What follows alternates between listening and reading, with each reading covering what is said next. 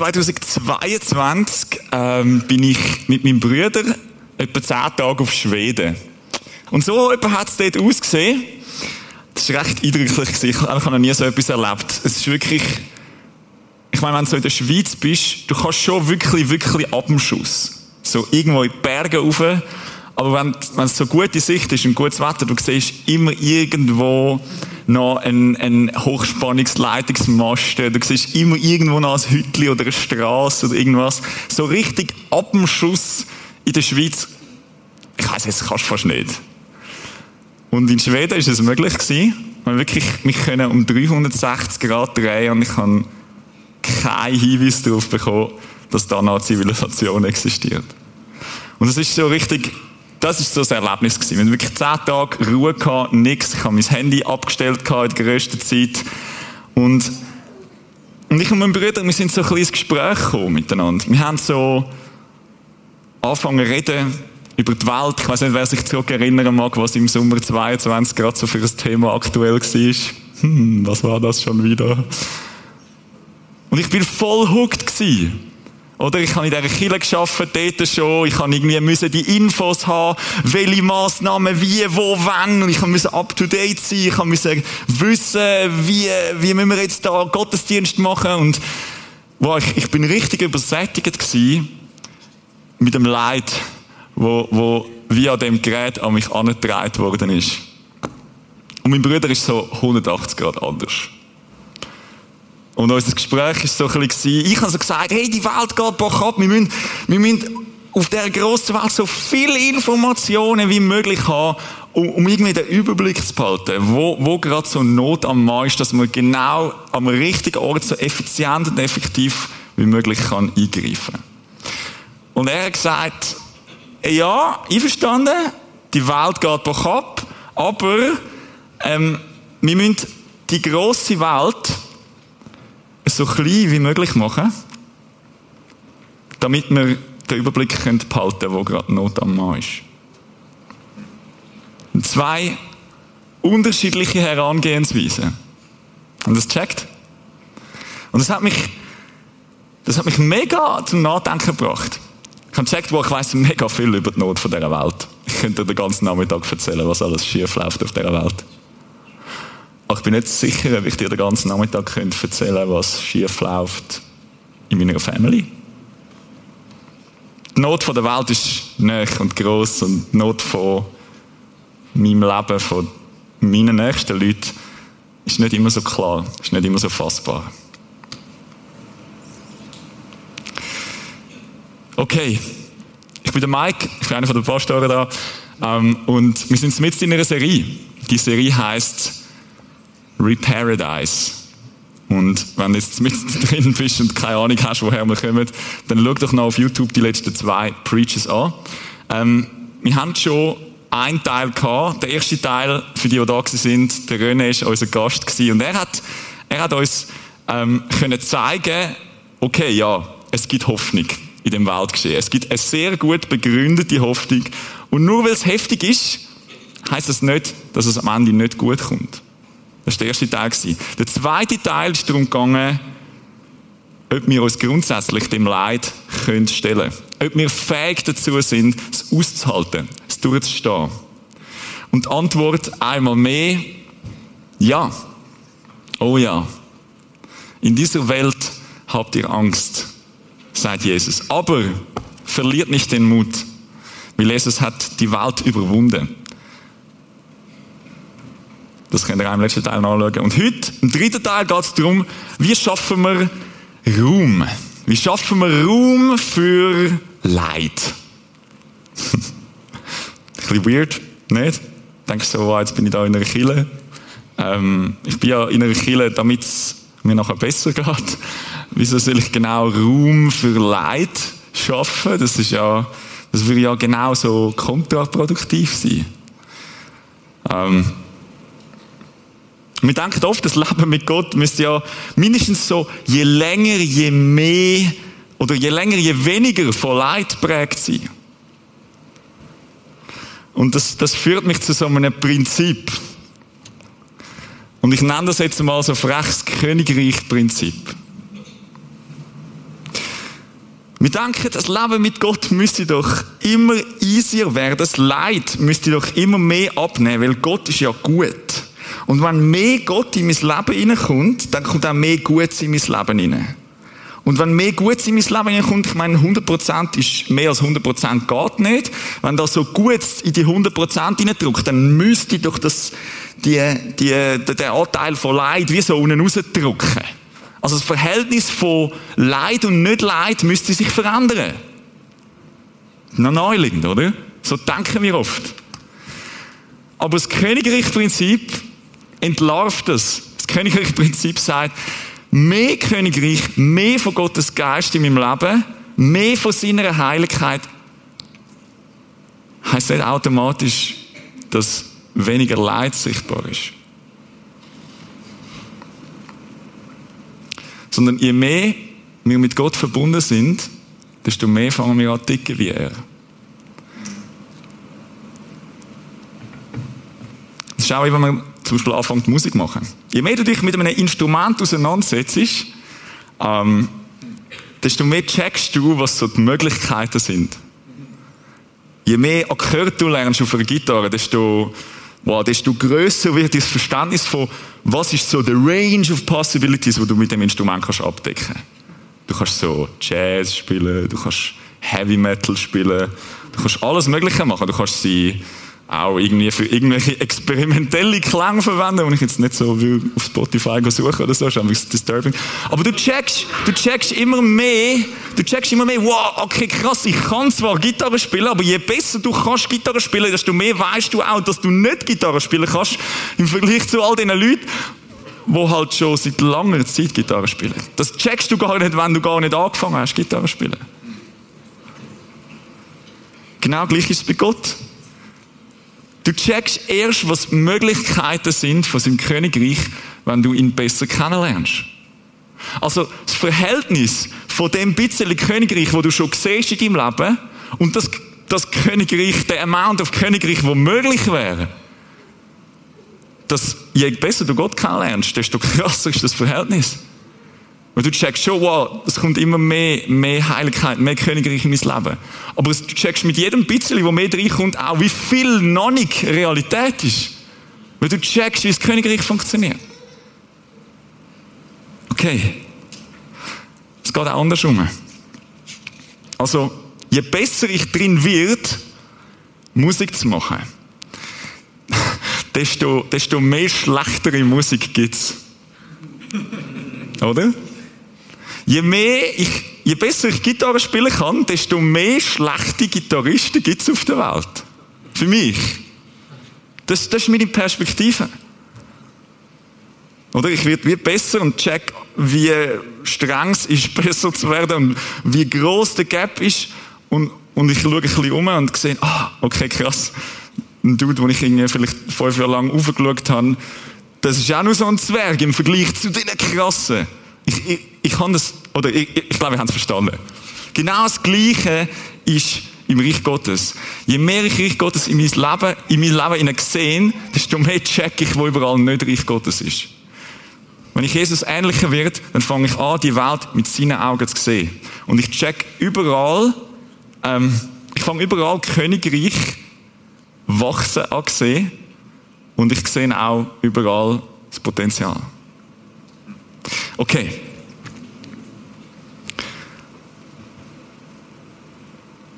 Das ist gut so. Das muss so. Wenn dir in deinem Leben und auf deiner Reise mit Jesus immer mehr Leid begegnet, dann ist nichts falsch mit dir. Das muss so. Und zwar, weil du ja ähnlicher wirst wie Jesus. Und Jesus schaut an.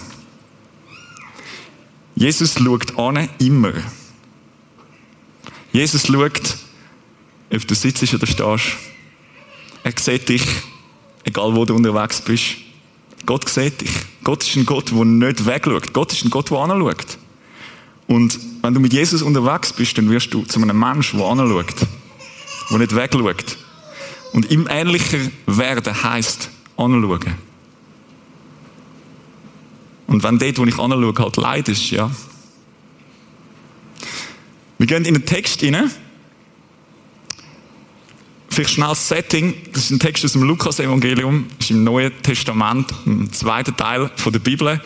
Und das ist ein Bericht über, äh, so wie die drei Jahre, wo wir von Jesus überliefert haben. Und ein kurzer Ausschnitt aus dieser Geschichte. Setting, Jesus ist mit ein paar Gesetzeslehrern am Reden. Und im Kapitel 10, Vers 25 tönt es so. Da wollte ein Gesetzeslehrer Jesus auf die Probe stellen. Rabbi, fragte er, das heißt Lehrer auf Hebräisch, was muss ich getan haben, um das ewige Leben zu bekommen? Hm. Wenn du schon ein bisschen da im Impact in- und ausgehst, dann kennst du die Frage, hast du dich schon mal äh, mit der auseinandergesetzt. Wenn die Bibel vom ewigen Leben redet, ähm, dann redet sie davon, dass der Tod nicht mehr das letzte Wort hat. Das heißt, der Tod ist nicht das Ende. Es hat keine Konsequenzen mehr auf dein Schicksal, auf deinen Zustand als Mensch. Und es liegt in dieser Verbindung mit Jesus. Und der Gesetzeslehrer will das wissen, will von Jesus eine Antwort haben. Was muss ich machen? Dass ich gerettet werde, dass ich das ewige Leben überkomme. Und Jesus fragte zurück, was steht denn im Gesetz? Auch die damals, die haben schon den ersten Teil von der Bibel gehabt, das Alte Testament. Das haben sie auch Gesetz genannt. Was liest du dort? ist die Frage von Jesus. Er erwiderte, oh, du sollst den Herrn, deinen Gott lieben von ganzem Herzen, mit ganzer Hingabe, mit all deiner Kraft und mit deinem ganzen Verstand. Und deinen Nächsten sollst du lieben wie dich selbst. Eins, zwei Zitat. Wahrscheinlich ein Musterschüler gewesen, der Gesetzeslehrer. Und Jesus sagt, du hast richtig geantwortet. Tu das, dann wirst du leben. Stell dir mal vor, du hättest so eine Antwort bekommen. Jesus, was muss ich dann machen? Was muss ich so, was ist so die Bedingung, was muss ich so gemacht haben, damit ich, damit ich zu deinem Königreich gehören kann? Und die Antwort ist, tu das, was da steht, dann wirst du leben. Also ich weiß nicht, wie es euch geht, aber ich wäre massiv überfordert mit dem. Ich meine, komm an, deinen Nächsten sollst du lieben wie dich selbst. Das mit Gott ist ja schon mal genug abstrakt. Wie soll das funktionieren? Ist Thema von einer anderen Predigt. Und deinen Nächsten sollst du lieben wie dich selbst. Also zuerst einmal, das ist ja nicht ein, ein Ding. Und das heißt, tu das. Was meint er mit das? Das Ding. Also meinen Nächsten, das ist ja nicht nur eine. Also, das sind ja viele. Und überhaupt, äh, wo hört das dann auf? Also ich meine, ich kann ja nicht einfach, nicht, ich kann nicht einfach jeden von meinen Nächsten so lieben. Also es wäre so extra Meilen gehen und Beziehung pflegen und investieren und so. Also, wo hört das dann auf? Ich habe, ja, ich habe ja einen Job, ich habe ja Familie, ich habe ja Termine, ich kann ja nicht einfach... Oder? Und es gibt ganz viele andere Sachen, die ich machen muss. Ich muss es irgendwie eingrenzen. Deinen Nächsten sollst du lieben wie dich selbst. Und auch tu das, oder? Es ist nicht nur tu das, und ja, was das, das eine Ding, der eine Nächste lieben. Das ist noch tu es. Ich kann selten wirklich etwas tun. Also wirklich, ich meine, meine Zeit und meine Fähigkeiten sind so beschränkt. Ich, ich, ich bin vor allem erstens nicht überall gleichzeitig und, und ich weiß auch nicht, äh, ob ich überhaupt etwas machen kann. Also, man stellen wir uns jetzt vor, irgendein Israeli, ähm, wo gerade wieder wegen einem Raketenalarm muss in den Luftschutzkeller flüchten. Und ich jetzt da, ähm, wenn, wenn das mein Nächster ist, was genau, was genau kann ich machen? Und es geht ja noch weiter, oder? Wenn nicht nur ein israelischer Flüchtling mein Nächster ist, sondern jeder.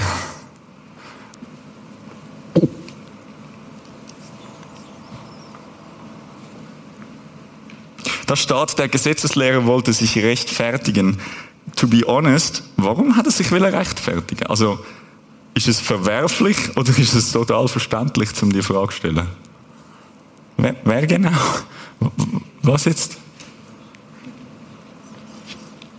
Ich kann nur ein bestimmtes Kontingent allein fassen. Ich bin nicht Gott. Das heißt, ich muss meine, meine Ressourcen sind erschöpflich. Ich muss die verwalten. Das ist im Grundauftrag, wo Gott den Menschen gegeben hat, drin.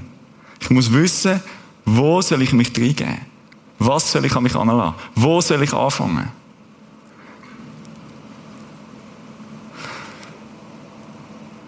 Und die Antwort auf wer ist mein Nächster ist so Jesus-like nicht das, was wir erwartet haben.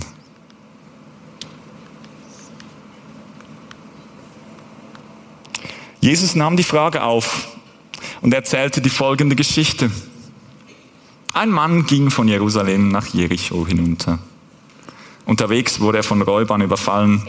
Sie nahmen ihm alles weg und schlugen ihn zusammen und ließen ihn halbtot liegen. Zufällig ging ein Priester den gleichen Weg hinab. Er sah den Mann liegen und machte einen Bogen um ihn. Genauso verhielt sich ein Levit. Auch er machte einen großen Bogen um den Überfallen. Schließlich näherte sich ein Samaritaner. Als er den Mann sah, empfand er tiefes Mitleid.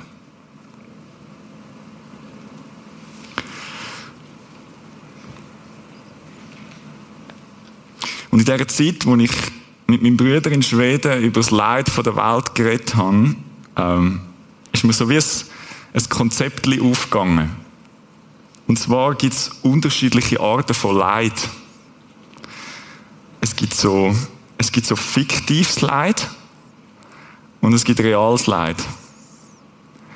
Ähm, ich weiß nicht, wenn ihr euch die zwei Bilder anschaut, es sieht saumässig ähnlich aus. Und Leute, die jetzt nicht von der Erde kommen und, und nicht so einen Sinn haben für digitale Darstellung und Internet und Bildbearbeitung, die können das nicht so gut unterscheiden. Aber für uns ist klar, was ist, was ist fiktiv und was ist irgendwie real. Oder das auf der linken Seite ist ein Screenshot aus dem Kinofilm 2012.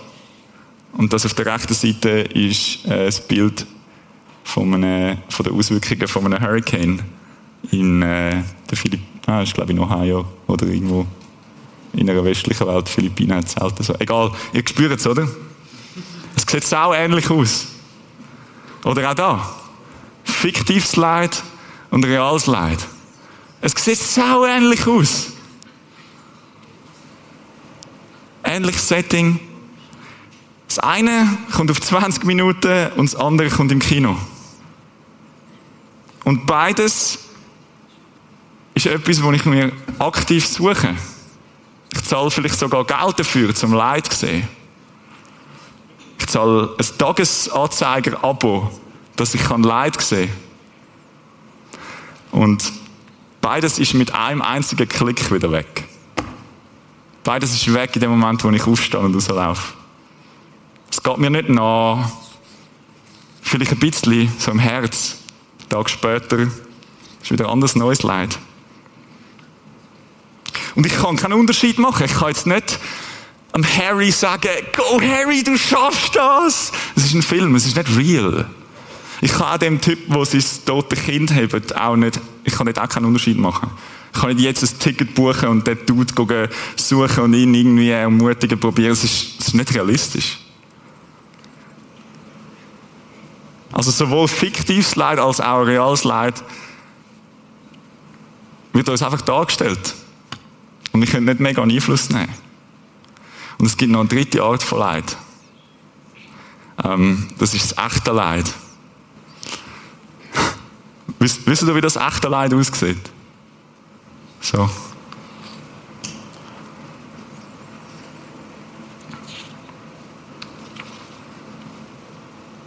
Echtes Leid kann man nicht digital abbilden. Echtes Leid sieht man nicht von weitem. Echtes Leid kann man nicht zusammenfassen, man kann es auch nicht wegklicken. Man kann nicht eine 3 Minuten YouTube-Recap davon schauen, um up-to-date zu sein. Es werden vielleicht auch kein Artikel darüber geschrieben, echtes Leid stinkt. Echtes Leid läutet auch dann an, wenn du gerade keine Zeit hast. Und wenn wir nochmal zurückgehen zu dieser Story. Die drei Leute, Priester, ein Levit, ein Samaritaner. Ein Levit ist übrigens einer, der äh, angestellt ist, zum Tempeldienst machen für, äh, für die Juden. Also auch ein, ein Mann Gottes. Ein Priester sowieso. Und ein Samaritaner ist eigentlich so ein bisschen ein, Outsider. Einer, der nicht so, sein, sein Glaube ist ein bisschen off. Mindestens für die Leute, die die Story hören. Okay. Wer von diesen drei Männern trägt mehr Leid ihrem Herz? Was würde er sagen? Der Priester? Vielleicht ist er einfach zu fest abgelenkt von dem Leid, das er schon mit umträgt. Ich kann es nicht sagen, ob er mehr oder weniger Leid trägt, aber der war irgendwie zu beschäftigt. Ich weiß nicht, was in seinem Kopf vorgegangen ist, wo er an dem kaputten, überfallenen Typ vorbeigelaufen ist und denkt hat, wow, wenn ich jetzt da anhalte, dann ähm, passiert was. Vielleicht war er abgelenkt vom zukünftigen Leid. Wenn ich jetzt da anhalte, werde ich vielleicht auch überfallen. Oder wenn ich jetzt da anhalte, verliere ich Zeit, weil ich habe ja einen Auftrag zum Leid verhindern, der ist in der Zukunft und an einem anderen Ort und dort muss ich jetzt gehen. Vielleicht war auch der Levit zu beschäftigen mit dem Leid von, von gestern oder von morgen. Oder die haben den Typ da gesehen liegen und irgendetwas ist ihnen durch den Kopf, was sie dazu bewegt hat, zum weiterzugehen. Irgendwie, wenn ich jetzt da hilf, dann, mh, hm, dann ist irgendetwas, dann geht meine Rechnung nicht auf. Und meine Frage ist jetzt, was hat der Samariter anders gemacht als die anderen zwei?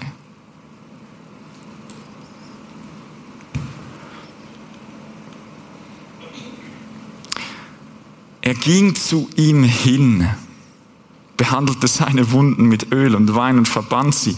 Dann setzte er ihn auf sein eigenes Reittier, brachte ihn in ein Gasthaus und versorgte ihn dort. Am nächsten Morgen zog er zwei Dinare aus seinem Geldbeutel, gab sie dem Wirt und sagte, kümmere dich um ihn. Wenn du noch mehr brauchst, will ich es dir bezahlen, wenn ich zurückkomme. Story fertig. Jesus, der Gesetzeslehrer, am gleichen Tisch. Und Jesus fragt den Gesetzeslehrer, Was meinst du? Welcher von diesen drei hat als Nächster an dem Überfallenen gehandelt?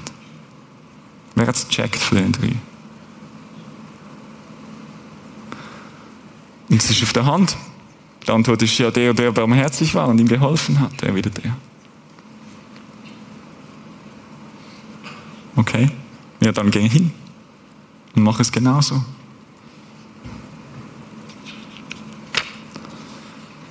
Nur mal, was hat der Samariter anders gemacht als die anderen?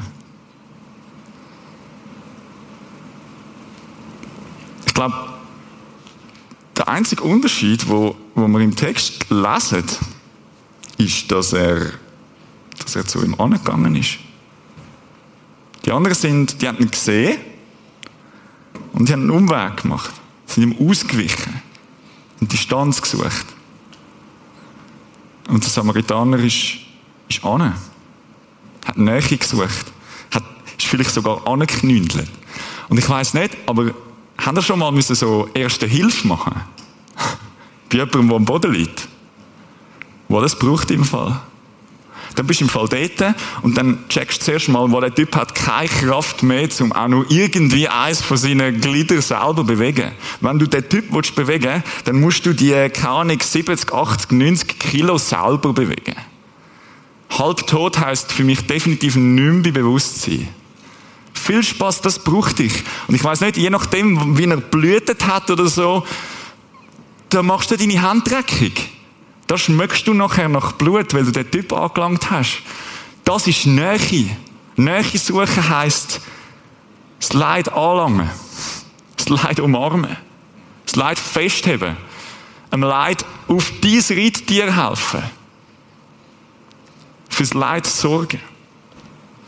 Und weißt du, das Leid, wo an dich angetragen wird, oder das Leid, wo du dir aussuchst, das dort, wo du keinen Finger krumm machen musst, oder vielleicht ein bisschen krumm machen musst, damit du in Kontakt kommst damit. In den meisten Fällen ist das auch das Leid, wo du absolut keinen Unterschied kannst machen. Okay? Das ist in den meisten Fällen ja nicht mal fiktives Leid, vielleicht digitales Leid. Und logisch läuft der Priester am Verletzten vorbei, wenn er abgelenkt ist vom Leid von der Zukunft, vom Leid irgendwo ganz weit weg, vom Leid, wo eventuell ankommt, wenn er sich jetzt unterbrechen lässt von dem echten Leid. Logisch läuft der Levit am Verletzten vorbei, wenn er fast eine Panikattacke überkommt, weil er schon ganz viele grusige Bilder auf Instagram gesehen hat und denkt, wow, das vertrage ich jetzt nicht. Ähm, oder wo noch irgendwie die letzte Netflix-Episode hängt, wo auch so ganz viel Leid drin vorkommt, wo dich jetzt irgendwie innerlich beschäftigt. Logisch läuft man weiter, man hat ja gar keine Kapazität, um das echte Leid ertragen. Die Antwort auf die Frage danach, hey, wer ist die Nächste? Wer ist mein Nächster? Ähm, ist vielleicht dort, wo du Nähe zulässt. Dort, wo du Nähe suchst. Und, na, sorry, ich komme ein bisschen umeinander, aber dort, das ist die Frage, oder? Wo ich euch heute Abend. Wer ist, wer ist mein Nächster?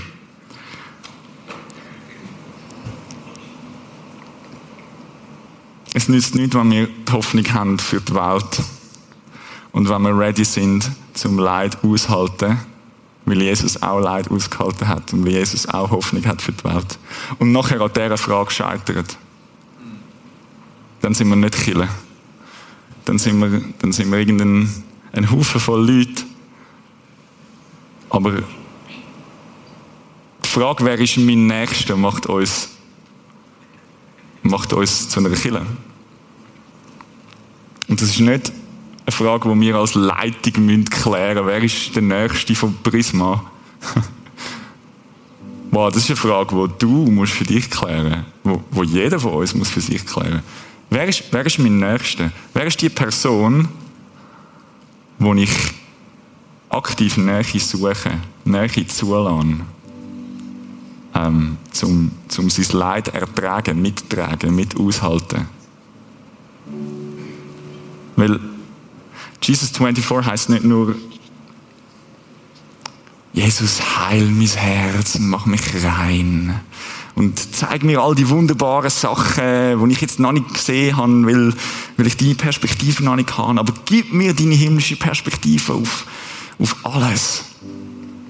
Zeig mir, wie ich kann lieben wie dich, wie du. Das heißt Aber es heißt eben auch, Jesus 24 heißt auch, brich mein Herz, für das was dein Herz bricht. Das, was dir nicht egal ist, soll mir auch nicht egal sein. Jesus 24 heißt, dort, wo du brüllst, Jesus, und ich auch brüllen. Nicht, weil ich so gern brülle, sondern weil ich so will sein wie du. Jesus 24 heißt nicht nur mit deinen Augen schauen, sondern mit seinen Augen schauen. Jesus 24 heißt nicht nur heile Welt geniessen, sondern heilloses Chaos konfrontieren. Jesus 24 heißt nicht nur Wunder sehen, sondern Wunder sehen. Anschauen. Und das können wir nur, wenn, wenn wir diesen Schritt machen. Gott weiß, wo wo wir es handeln können. Gott weiß, wo wir nicht überfordert sind. Und darum, wenn wir ihn fragen, wo sollen wir ran? Wo sollen wir rein? Ähm, wenn du heute Abend den Schritt machen willst, zum, zum das Commitment wie geben, zum sagen, Gott, ich übernehme Verantwortung, wie viel Leid Raum überkommt in meinem Herz und vor allem welches. Gott, ich übernehme Verantwortung zum Raum schaffen dass deine Perspektive neu in mein Leben kann reinkommen kann. Hey, dann würde ich dich ermutigen, ähm, nutz, nutz unser Gebetsteam. Oder erzähl es irgendeinem von deinen Kollegen da. Nutz das und erzähl zum Beispiel am, Dave und der Simona, wo du mehr Platz willst haben in deinem Herz. Wo du mehr Platz brauchst. Das ist wichtig, um das mal aussprechen. Und sie erzählen das niemandem, das ist voll okay. Aber sie beten mit dir. Sie beten mit, mit dir darum, dass Gott dir zeigt, wie das geht. Wo du vielleicht das Gerät mal musst wegtun, wo du vielleicht eine App musst löschen, wo du vielleicht deine Zeit musst einschränken, damit Raum entsteht für Leid. Und wo du vielleicht angehst zu einem Mensch, an einen Ort, und du dich nahbar machst, verletzlich machst. Wir haben da die Schüssel. Ähm, wo kaputt gegangen ist.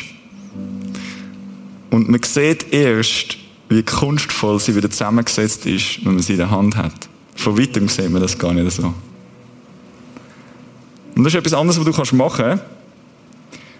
Du kannst, die Schüssel wird nachher dort beim Kreuz sein. Und du kannst einfach nachher auch während der Zeit, wo wir als Gemeinde von Gott kommen und ähm, ihm begegnen, ihm Lieder singen, kannst du auf den Teppich sitzen und die Schüssel mal in die Hand nehmen. Und mal mit Gott darüber reden und fragen, hey, ähm, wo bricht dein Herz? Für was, für was bist du traurig?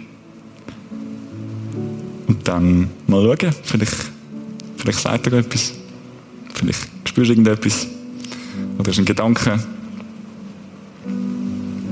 Behalte den, nimm den mit. Ich bete.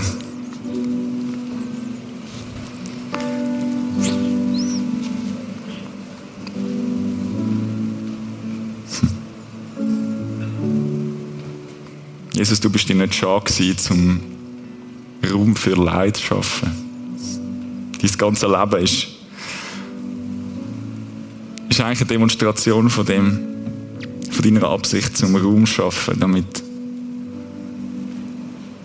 ja, damit das echte Leid an die Oberfläche kommt, damit, damit nichts, nichts deinem Licht irgendwie entweicht. Du willst auf alles draufstrahlen mit deiner Liebe und mit deiner Wiederherstellungskraft. Und wir sind es, die, die uns ablenken mit digitalem Leid, mit fiktivem Leid, wo unser Herz füllen bis maximal Kapazität mit, oh, mit Leid, wo wir einfach wegklicken können. Danke, dass du mich nicht wegklickst, Jesus. Danke, dass du mich nicht vergisst. Und ich will so werden wie du. Es tut mir leid, wenn ich Leute weggeklickt habe, wo du mir parat gestellt hast.